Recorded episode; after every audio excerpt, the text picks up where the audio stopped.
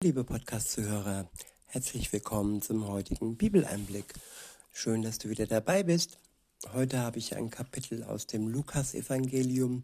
Es ist das Kapitel 17. Ich verwende die Übersetzung Neues Leben. Der erste Abschnitt ist überschrieben mit Lehren über Vergebung und Glauben. Ab Vers 1 steht, eines Tages sagte Jesus zu seinen Jüngern, es wird immer Versuchungen geben, die zum Bösen verführen.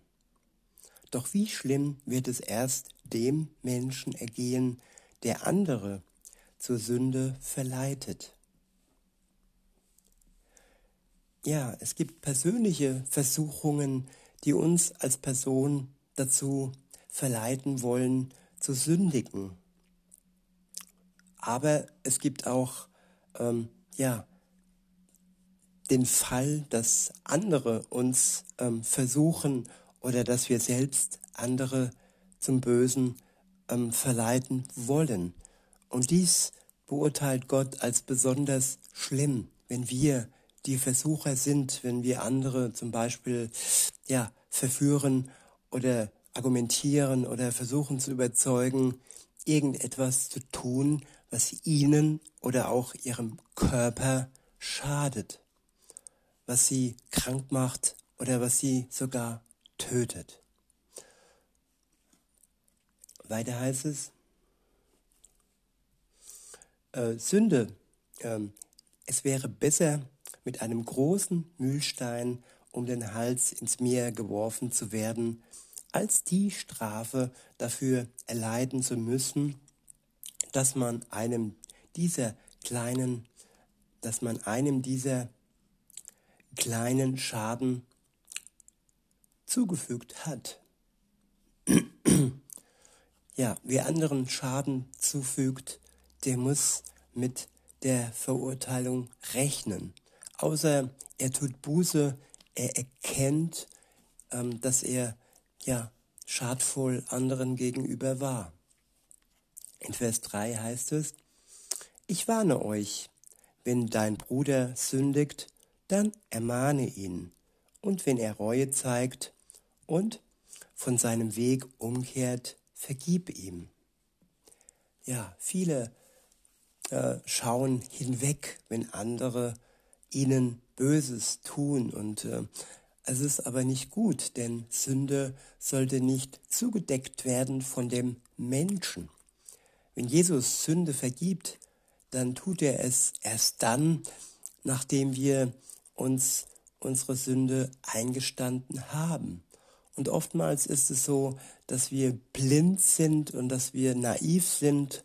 Und wenn andere erkennen, dass wir ja schuldig werden, dann sollen sie uns darauf hinweisen. Oder auch wir, wenn wir bei jemand anderen sehen, dass er sündigt gegen andere oder gegen uns selbst, dann dürfen wir oder sollen wir das sogar ansprechen. Denn ohne dass es konkret bestimmt ist, kann auch keine Vergebung ja geschehen. Weiter heißt es in Vers 4, und wenn er dir siebenmal am Tag Unrecht tut und jedes Mal umkehrt und um Vergebung bittet, vergib ihm. Ja, und was mich hier beruhigt ist, ähm, dass zur Vergebung immer wichtig ist, dass der andere, der schuldig geworden ist, ähm, ja Reue zeigt, der um ja, dass er um Vergebung bittet. Und ähm, wir müssen niemanden permanent wieder und wieder vergeben, wenn er überhaupt nicht willens ist, sich seiner Schuld, nachdem wir ihn darauf hingewiesen haben, sich äh, seine Schuld sich einzugestehen. Und so ist es auch bei Gott. Keiner kann erwarten, dass Gott einfach so vergibt, so pauschal, dass man sagt zum Beispiel, ja, Jesus ist ja für unsere Sünden gestorben und alles ist gut. Ja, er starb für unsere Sünden, aber nur für die, die Reue zeigen und die einsehen, dass sie wirklich äh, Sünder sind. In Vers 5 heißt es, eines Tages sagten die Apostel zum Herrn, stärke unseren Glauben. Wenn euer Glaube nur so klein wäre wie ein Senfkorn, antwortete der Herr, könntet ihr zu diesem Maulbeerfeigenbaum sagen, du sollst dich entwurzeln und ins Meer werfen, und er würde euch gehorchen. Ja, Glaube kommt von Gott und Glaube ist ein Geschenk von Gott. Und dieses Geschenk können wir erhalten, indem wir ihm vertrauen, indem wir zuallererst uns eingestehen, dass wir ja Sünder sind dass wir gegen seine Gebote verstoßen haben und dass Jesus Christus für uns gestorben ist, weil dies nötig ist und weil wir ohne seine Tat, sein Tod am Kreuz nicht gläubig sein könnten. Also er hat alles bereitet, damit wir im Glauben mit Jesus unterwegs sein können. In Vers 7 heißt es, wenn ein Knecht vom Pflügen oder Schafe hüten zurückkommt, setzt er sich nicht einfach hin und isst. Zuerst muss er seinem Herrn das Abendessen zubereiten und ihn bedienen bevor er sein eigenes Abendbrot verzehrt. Und der Knecht hat dafür noch nicht einmal Dank zu erwarten, denn, denn er tut, tut nur seine Pflicht. Wenn ihr mir gehorcht, sollt auch ihr sagen, wir haben keine besondere Anerkennung verdient. Wir sind Diener und haben nur unsere Pflicht getan. Ja, wir tun unseren Dienst für Gott in dieser Welt und Anerkennung bekommen wir dann im Himmel, dann wenn Jesus wiederkommt und uns zu sich holt. Jetzt können wir keine große Anerkennung erwarten, brauchen dies nicht, weil wir die Gewissheit haben, dass wir die Belohnung bekommen, wenn wir dann mit Jesus und dem Vater zusammen im Himmel wohnen werden. Der nächste Abschnitt ist überschrieben mit Zehn Leprakranke werden geheilt. Ab Vers 11 heißt es, auf seinem Weg nach Jerusalem gelangte Jesus an die Grenze zwischen Galiläa und Samaria. Als er dort in ein Dorf kam, standen in einiger Entfernung zehn Aussätzige und riefen, Jesus, Meister, hab Mitleid mit uns. Er sah sie an und sagte, Geht und zeigt euch den Priestern. Und während sie gingen, verschwand ihr Aussatz. Glauben heißt gehen. Und wer nicht vertraut, dass Jesus heilt, dass Jesus Macht und Kraft hat, der ja kann auch nicht erwarten, dass er Heilung bekommt. Jesus fordert die Kranken auf, geht und sagt den Priestern Bescheid, dass ihr geheilt seid und dass man euch ja wieder in die Gemeinschaft aufnehmen kann. Und wären die Kranken nicht gegangen, hätten sie erwartet, dass Jesus sie sofort heilt, so wie viele ja beten und dann sofort eine Gebetserhörung erwarten. Jesus möchte, dass wir Schritte gehen, dass wir ihm vertrauen, dass wir seinem Wort vertrauen. Und dann kann er wirken mit seiner Kraft in unserem Leben. In Vers 15 heißt es, einer von ihnen kam, als er es merkte, zu Jesus zurück und rief, Dank sei Gott, ich bin geheilt. Ja, es war nur einer. Die anderen haben es als selbstverständlich hingenommen, so nach dem Motto, Jesus ist ja zuständig für Heilung und wenn er mich heilt, ja, dann ist das sein Job. Und ja, Dankbarkeit war nicht ihr Ding. Aber der eine, der zurückkam und Jesus dankte, der war wirklich von Herzen berührt für die Heilung. Und ja, das sollten wir auch, dass wir in der Beziehung mit Jesus von unserem Herzen her berührt werden und ihm danken für alles, was er uns schenkt.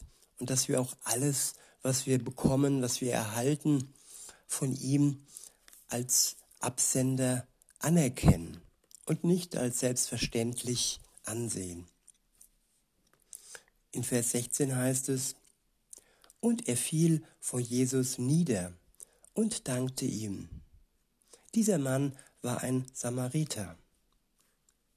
Ja, der Samariter, der nicht wirklich zum Volk Gottes gehörte. Er war kein Jude und trotzdem war er dankbar Jesus gegenüber. In Vers 17 heißt es, Jesus fragte, sind nicht zehn Menschen geheilt worden? Wo sind die anderen neun? Kehrt nur dieser Fremde zurück, um Gott die Ehre zu geben? Und er sagte zu dem Mann, steh auf und geh, dein Glaube hat dich gerettet. Ja, nicht Jesus, sondern der Glaube. Und Glaube ohne Jesus kann uns nicht retten. Viele glauben an irgendwas, an die Natur, an Buddha oder Mohammed. Nein, dieser Glaube kann nicht retten. Aber der Glaube in Verbindung mit Jesus Christus, der ist es, der uns retten kann, wenn wir die Schritte gehen, die nötig sind. Der nächste Abschnitt ist überschrieben mit das Kommen des Reiches Gottes. Ab Vers 20 heißt es, eines Tages fragten die Pharisäer Jesus, wann wird das Reich Gottes kommen? Jesus erwiderte, das Reich Gottes wird nicht durch sichtbare Zeichen angekündigt. Ihr werdet nicht sagen können, hier ist es oder es ist dort drüben. Denn das Reich Gottes ist mitten unter euch. Später sprach er mit seinen Jüngern noch einmal darüber. Es kommt die Zeit, da werdet ihr euch danach sehnen, den Menschensohn auch nur einen Tag bei euch zu haben. Aber es wird euch nicht möglich sein. Man wird euch berichten, der Menschensohn sei zurückgekehrt und halte sich hier oder dort auf. Glaubt solchen Berichten nicht und sucht auch nicht nach ihm. Ja, nach Jesus können wir suchen in seinem Wort. Und Jesus kommt direkt zu uns. Er kommt mitten unter uns. Er kommt durch den Geist Gottes direkt in unser Herz. Und wer ihn so empfängt und ja, willkommen heißt, der muss nicht irgendwo hingehen und äh, nach ihm suchen, dass, wenn andere sagen, ja, er ist da oder da. Er ist bei uns, mitten unter uns und er wohnt in unserem Herzen wenn wir ihn einladen und alles, was nötig ist, tun. In Vers 24 heißt es, denn wenn der Menschensohn wiederkommt, wird es so offensichtlich sein wie ein Blitz, der den Himmel von einem Ende bis zum anderen erhält. Doch zuerst muss der Menschensohn vieles erleiden und von dieser Generation abgelehnt werden. Wenn der Menschensohn wiederkommt, wird es in der Welt zugehen wie zur Zeit Noahs. In jener Zeit vor der Flut feierten die Menschen Feste und Hochzeiten bis zu dem Augenblick, als Noah in sein Schiff stieg und die Flut kam und sie alle verschlang. Ja, wenn Jesus wiederkommt, das ist der Zeitpunkt, wo die wenigsten mit ihm rechnen und vor allem nicht die, die nicht an ihn glauben, so wie damals zur Zeit Noahs, wo alle Noah ausgelacht haben, als er die Arche äh, nach dem Befehl Gottes gebaut hat. Und so wird es auch heute sein. Nur wer, nur wer wirklich ganz eng in Verbindung mit Jesus lebt, eine Beziehung zu ihm hat und bereit ist, dass er täglich wiederkommen kann, der wird ja den Eintritt in die Arche finden und er wird gerettet werden durch seinen Glauben an ihn selbst, an Jesus. In Vers 28 heißt es, und es wird in der Welt zugehen, wie zur Zeit Lots. Die Menschen gingen alltäglichen, gingen alltäglichen Dingen nach. Sie aßen und tranken, kauften und verkauften, pflanzten und bauten bis zu dem Morgen, an dem Lot Sodom verließ. Da regnete es Feuer und Schwefel vom Himmel und alle in der Stadt kamen um. Ja, all diese alle waren nicht vorbereitet. Nur Lot hat den Willen Gottes erfüllt. Er hatte eine Beziehung zu Jesus und er war bereit. Deshalb sollten auch wir bereit sein für den Tag, an dem Jesus wiederkommt. In Vers 30 heißt es, genauso wird es sein an dem Tag, an dem der Menschensohn wiederkommt. Wer sich an diesem Tag außerhalb des Hauses befindet, darf nicht mehr ins Haus gehen. Um zu packen. Ja, mit Haus könnte man auch sagen, außerhalb des Glaubens. Wer zu dem Zeitpunkt, wo Jesus wiederkommt, noch nicht in Verbindung mit ihm steht, im Haus Gottes, in dieser Welt ist, der kann nicht einfach sagen, ach, Jesus kommt wieder, jetzt mache ich ganze Sache mit ihm. Nein, dann ist die Zeit der Gnade beendet. Denn dann könnte ja jeder, ja jeder mit Saus und Braus leben oder sagen wir es so, dann hätte jeder die Chance verschenkt, heute und jetzt mit ihm zu leben, mit seiner Liebe zu leben und würde kostbare Zeit verschwenden. In Vers 32 heißt es, Denkt daran, was mit Lots Frau geschah. Wer sich an dieses Leben klammert, wird es verlieren. Und wer dieses Leben verliert, wird sein Leben retten. Und verlieren heißt in diesem Sinne nicht, äh, dass es negativ ist, wenn wir etwas verlieren. Nämlich der Verlust dieses Lebens ist der Gewinn des ewigen Lebens. Und der Verlust dieses Lebens ist die Rettung, die uns dadurch durch Jesus ja gewiss ist. In Vers 34 heißt es, in jener Nacht werden zwei Menschen in einem Bett schlafen. Der eine wird weggenommen, der andere wird zurückbleiben. Zwei Frauen werden in der Mühle zusammen mahlen, die eine wird weggenommen, die andere wird zurückbleiben. Herr, wo wird das geschehen? fragten die Jünger. Jesus erwiderte, wenn die Geier sich sammeln, weiß man, dass ein verendetes Tier in der Nähe liegt. So deuten auch diese Zeichen an, dass das Ende nah ist. Ja, die Zeichen werden eindeutig sein. Sie werden nicht verdeckt sein. Die Geier zeigen an, dass der Tod naht und dass ja, das Leben zu Ende gegangen ist. Der nächste Abschnitt ist überschrieben mit das Gleichnis von der hartnäckigen Witwe, beziehungsweise das ist schon das nächste Kapitel. Das könnt ihr gerne für euch weiterlesen. Wir sind hiermit ans Ende gelangt und ich wünsche euch noch einen schönen Tag und sage bis denne.